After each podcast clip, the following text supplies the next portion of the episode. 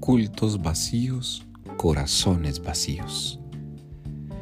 Hoy en el Evangelio hemos sido altamente confrontados con el origen de nuestras prácticas, con la manera como señalamos tradiciones vacías, actos vacíos, ritos vacíos, liturgias vacías, oraciones vacías, procesiones vacías, actos populares a veces vacíos, inclusive Eucaristías vacías, escuchas de la palabra vacías.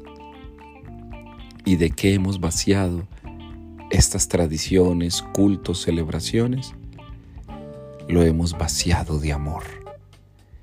Hemos vaciado del amor auténtico de Dios muchas de las cosas que hacemos con la pretensión de honrarlo.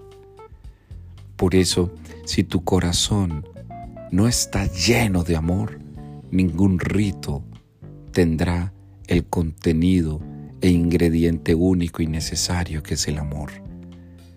No seamos como los fariseos que seguimos viendo meticulosidades, miniedades, minuciosidades, detalles que a veces lo único que hacen es vaciar de contenido lo esencial. Hoy, queridos hermanos y hermanas, estamos siendo llamados a brindar un culto lleno de contenido.